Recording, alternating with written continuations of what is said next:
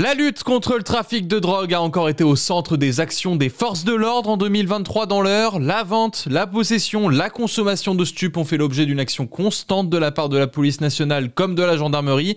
Pour la première, le bilan d'activité 2023 met particulièrement en avant la lutte contre les points de deal en zone urbaine. Avec trois fois plus d'opérations judiciaires par rapport à 2022, le commissaire central adjoint d'Evreux, Simon Molo. Nous, en sécurité publique, on va se focaliser hein, sur le point de deal. Le point de deal génère une nuisance de voie publique assez importante pour les citoyens, qui d'ailleurs s'en font l'écho à travers de pétitions, à travers des réunions de quartier. On monte des opérations extrêmement régulièrement.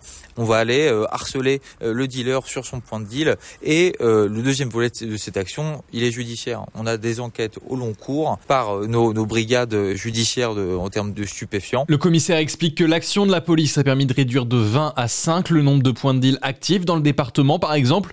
Sur la question de la réponse judiciaire maintenant, le procureur de la République d'Evreux, Rémi Coutin, a tenu à l'affirmer, les auteurs de délits liés aux stupéfiants sont bien punis par la justice. Les personnes concrètement sont placées en garde à vue par la police euh, ou la gendarmerie. On demande aux policiers et aux gendarmes de les amener immédiatement au tribunal. On les fait passer euh, et un bon nombre d'entre elles sont condamnées à de la prison ferme avec des mandats de dépôt, c'est-à-dire que le matin elles sont dans les locaux de la police et de la gendarmerie, le, soir, elles sont derrière les murs de la maison d'arrêt d'Evreux. Ce qu'on reproche souvent à la justice française, c'est sa soi-disant absence de sévérité. J'ai qu'un chiffre très parlant à vous donner. La maison d'arrêt d'Evreux, eh bien, le taux d'occupation, il est de 189%. En termes de saisie, police et gendarmerie ont saisi en tout une demi-tonne de stupes en 2023.